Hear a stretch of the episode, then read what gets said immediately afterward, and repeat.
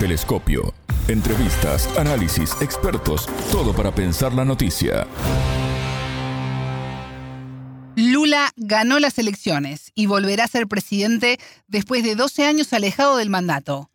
Bienvenidos. Esto es Telescopio. Es un gusto recibirlos. Junto al analista político brasileño Danilo Silvestre y al periodista uruguayo en Brasil, Fabián Cardoso, analizaremos el impacto de la victoria en las urnas de Luis Ignacio Lula da Silva y sus consecuencias en América Latina. Quédense con nosotros, ya comienza desde Montevideo el programa de Sputnik. Somos Martín González y Alejandra Patrone. En Telescopio te acercamos a los hechos más allá de las noticias.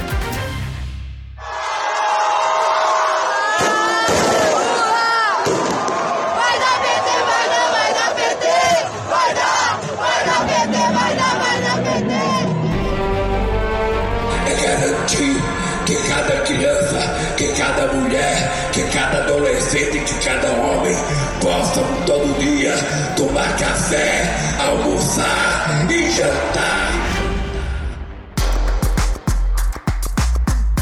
La victoria de Luis Ignacio Lula da Silva en las elecciones de este domingo 30 de octubre en Brasil abre nuevas posibilidades de integración regional en América Latina a través del diálogo y los intercambios entre las naciones.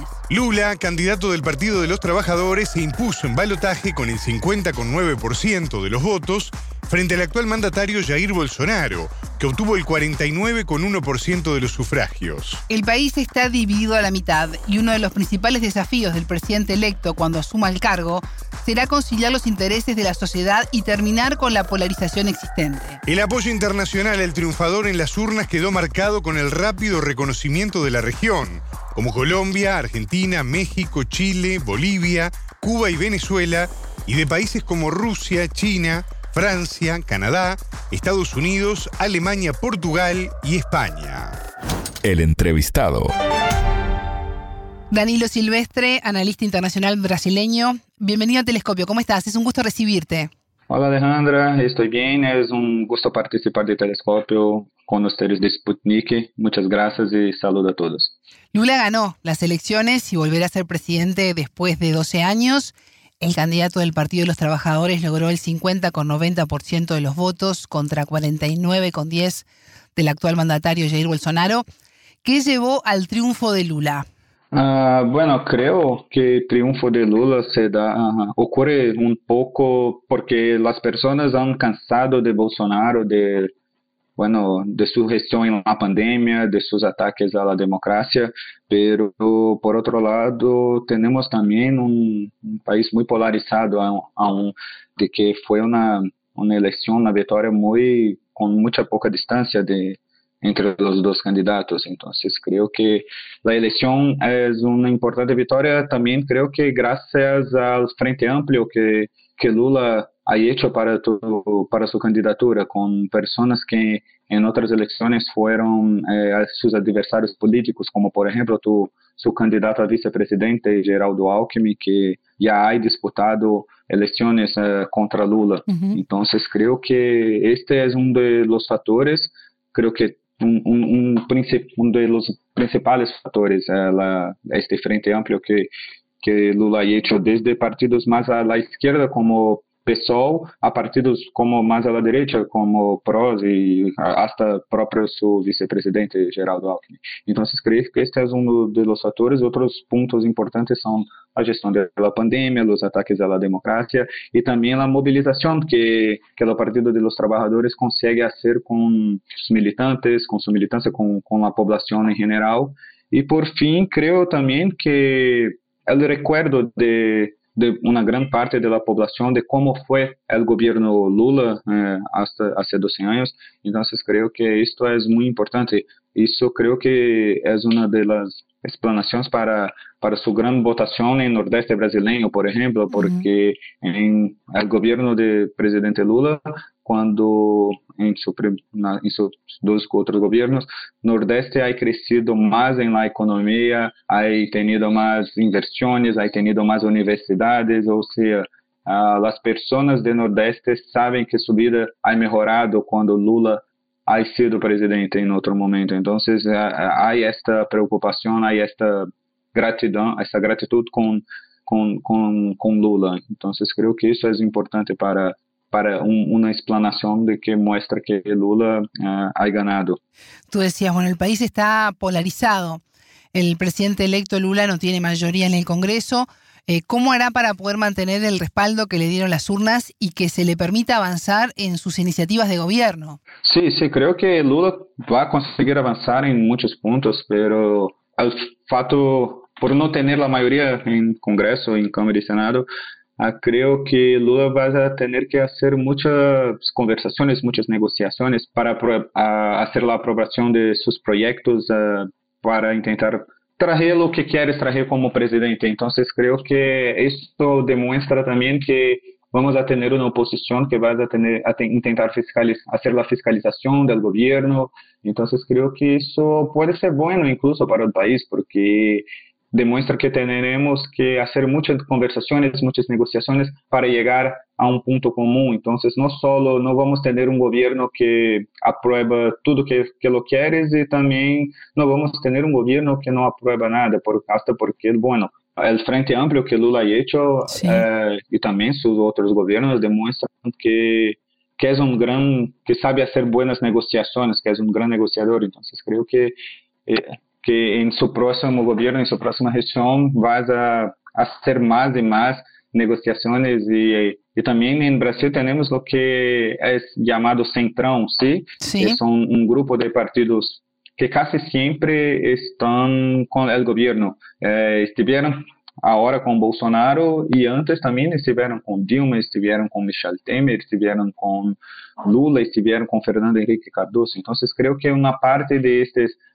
diputados de estes parlamentares que foram eleitos com, em partidos que hoje ah, apoiam Bolsonaro ah, também podem vir a apoiar Lula. Então, creio que vamos a ter nestes dois pontos. Alguns partidos vão começar a apoiar Lula e outros Lula vai ter que chamar para as conversações, para fazer negociações e, bueno, creio que vai ser como mais nesse ponto. Então, sim, creio e, acredito e creio também que um projeto, um, uma proposta de lei ou não sei, coisas que Lula dependa do Congresso, também vai com esta negociação tudo vai sair com mais legitimidade, com mais respaldo das forças políticas. Não se poderá falar de que Lula é como um ditador ou como uma pessoa que não tem diálogo, que não tem que não faz conversações. Então, creio que que isso en, en, en último análisis es un punto positivo para Lula. Va a tener más trabajo, pero las aprobaciones serán creo que más positivas porque tendrán los puntos y los dedos, vamos a decir así, de, la oposición de, del gobierno. Creo que por eso va a tener un gobierno de muchas negociaciones. Danilo, en su primer discurso tras eh, su victoria, Lula habló de sus planes para la política exterior brasileña. Dijo, el mundo extraña a Brasil.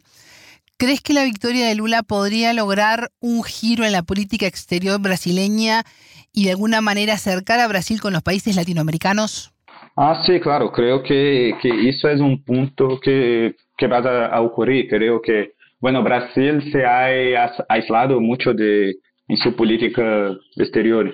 Entonces, y no solo con, con nosotros de Latinoamérica, pero, pero creo que con todo el mundo en, en general, Brasil se ha quedado aislado. Y creo que ahora vamos a tener en este punto una, un cambio más, más fuerte en relación a lo que se pasó en el gobierno Bolsonaro, porque Bueno, se recordamos de quando Lula foi presidente, tínhamos um, um Mercosul mais aduante temos a criação da Unasul, temos eh, a criação de, de BRICS e, bueno, o Brasil ha ocupado muitos espaços de destaque na política mundial. Então, creio que isso se vai a começar a, a regressar. Creio que Mercosul, por exemplo, vai a salir más fuerza para todos los integrantes del Mercosur, como por ejemplo las relaciones comerciales entre Brasil y Uruguay, Brasil y Argentina, y entre todo, Brasil y Paraguay también, sí. y entre todos los integrantes del bloque. Creo que va a ser, uh, va, vamos a tener una, un, un, cambio significativo en la política exterior en Brasil y en especial para la política con, con latinoamericanos y también con los países africanos. Uh, creo que vamos a regresar no, no puedo decir con toda certidumbre, pero creo que vamos a regresar a la diplomacia sur-sur que, que Lula ha hecho en sus, en sus gobiernos. Creo que eso va a regresar y creo que vamos a tener más, más diálogo, más conversaciones y creo que más desarrollo en, en estas relaciones con Latinoamérica. ¿Y cómo ves la relación con Estados Unidos, ya que durante la gestión de Bolsonaro hubo un acercamiento con Washington, sobre todo cuando Donald Trump era presidente? Bueno, creo que un señal de que la relación también se va a cambiar es que Joe Biden fue uno de los primeros, ya ha enviado las felicitaciones a Lula y dice que quiere hacer una buena construcción de las relaciones con los países. Entonces creo que eso es un señal de que vamos a tener más, más conversaciones. Eh, y no, no, no como voy a decir, un, de que Brasil va a aceptar tudo de que os Estados Unidos hace como foi com Donald Trump, por exemplo, né, que Bolsonaro crê, aceitava tudo que Trump hacía. Então, creio que agora também vamos a ter mais conversações com Estados Unidos e creio que, que isso também pode ser bueno para Latinoamérica e porque não vamos a ter um Brasil mais alinhado, alinhado to, de, total com, com os Estados Unidos. E nem agora, por exemplo, que Bolsonaro quase não, não, não habla muito com, com Joe Biden. Então, vamos a, a, regressar um pouco, um pouco mais a, com os Estados Unidos de, de negociações e, bueno, creio que isso é um, um papel mas como o Brasil sempre ha tido, ha hecho em las relações internacionais e com mais ênfase em com Lula eh, de falar e negociar e, e creio que com Lula o Brasil puede llegar a tener más uh, lideranza en, en, la política mundial y creo que eso, si Brasil y Latinoamérica están unidos uh, con, con, intereses cercanos y de desarrollo, creo que esto puede ser bueno para Brasil y también para Latinoamérica y en especial para Mercosur. Y a nivel interno, ¿con qué desafíos se encuentra Lula una vez que asuma como presidente de Brasil? creo que a nivel interno Lula va a tener algunos desafíos muy importantes. Por ejemplo, Creo que la inflación va a ser un, gran desafío en, en, punto económico porque, bueno, hoy tenemos los combustibles, eh, gasolina, etanol y diésel, que están más baratos eh, porque ha tenido una reducción de impuestos, pero que solo, esta reducción solo, solo va hasta 31 de diciembre. Entonces, en primer de enero, primer de enero ya, ya regresan a los, los impuestos de antes. Entonces, el precio debe é, aumentar, deve subir. Uh, outro ponto importante que creio que isso Lula ha, ha hablado em seu discurso de vitória é la, es el, el hambre de que a população ha regresado a sentir, porque antes Brasil já tinha salido de, de mapa de fome, de, de hambre e uh -huh. ha regresado. E bueno, se temos mais de 30 milhões de pessoas que passam fome, que estão com hambre em Brasil. Entonces creo que este es un otro punto muy importante que de desafío que Lula va a tener. Y por último, de, de los desafíos más importantes, que es esta hacer un poco de la unificación del país, de conseguir eh, reducir esta polarización que, que hay hoy entre izquierda y extrema derecha y todo eh, eh, hoy es muy polarizado. Entonces creo que este es uno de, de, los principales desafíos para que Lula consiga combater mejor la inflación, que consiga combater el hambre, que consiga hacer políticas de distribución de, de renta, entonces que consiga hacer con que Brasil se desarrolle, que su industria se desarrolle. Creo que todo eso tiene como de los puntos principales a conseguir hacer una buena negociación en política com a oposição e conseguir fazer este distens, eh, fazer esta unificação, re reduzir as tensões que existem em Brasil hoje. Creio que este são eh, será um, um, do, um dos grandes pontos, de los grandes desafios internos para Lula e para tentar aprovar eh, seus pautas e aprovar seus projetos. E creio também que, bueno, que sí, creo que este é o desafio mais grande que Lula vai enfrentar, que é conseguir fazer um pouco mais de la unificação política, pero a mirar su pasado, a mirar su, toda su vida política, creo que Lula es, tiene grandes capacidades, tiene mucha chance, mucha disposición de hacer esta unificación. Entonces creo que sí es posible, pero va a tener mucho trabajo para conseguir hacer eso. Danilo, con Lula, las cinco economías más grandes de América Latina, estamos hablando de México, Argentina, Chile y Colombia, serán gobernadas por la izquierda. ¿Cómo puede repercutir esto en el continente?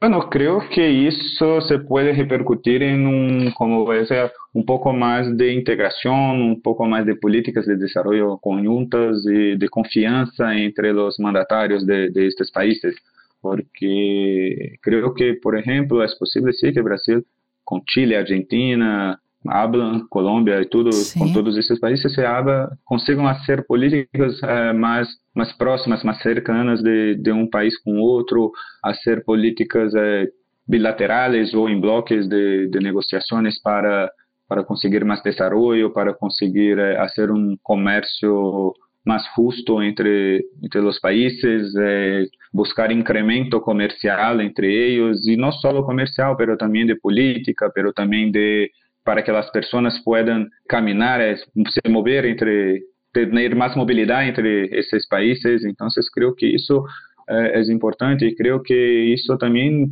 eh, pode, com os cinco países juntos, unidos, é possível ter mais força em el campo internacional e também ter ter mais mais participação e e, e ser conquistar mais políticas internacionais que estejam uh, mais cercanas de la visión de mundo de esses, de esses líderes. Então, uhum. creio que é uma possibilidade importante e muito forte para que caminhem juntos e consigam até cambiar um pouco das políticas internacionais, por exemplo, na organização dos Estados, dos Estados Americanos ou, ou em outras organizações em que eles participam, como, por exemplo, em tentar cambiar é, é o Conselho de Seguridad de, de Organizações de Nações Unidas e, bueno, outros pontos que se podem tentar. E até políticas um pouco mais internas como parcerias comerciais para a construção de alguma obra importante como metro, como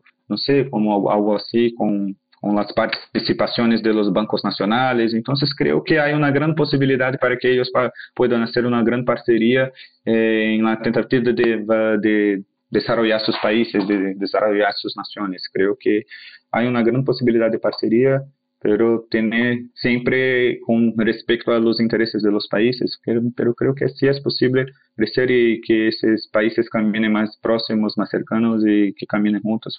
Creo que sí es posible y que hay un gran potencial para eso. Danilo Silvestre, analista internacional brasileño, muchas gracias por estos minutos con Telescopio. Gracias a Telescopio Sputnik, muchas gracias. Más allá de los titulares, analizamos los temas candentes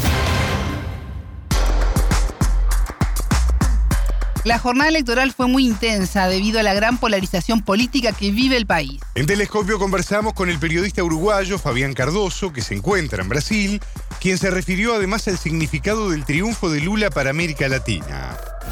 Momento de análisis. Bueno, la jornada electoral se vivió con, con muchísima intensidad una jornada electoral caliente, no solamente en lo climático, teníamos más de 30 grados en el centro de San Pablo, sino también en lo político.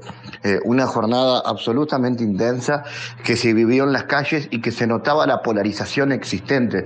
Desde que yo llegué el viernes, notaba en San Pablo cómo incluso desde los colores se nota la diferencia entre los que votan a Bolsonaro y los que votan a Lula.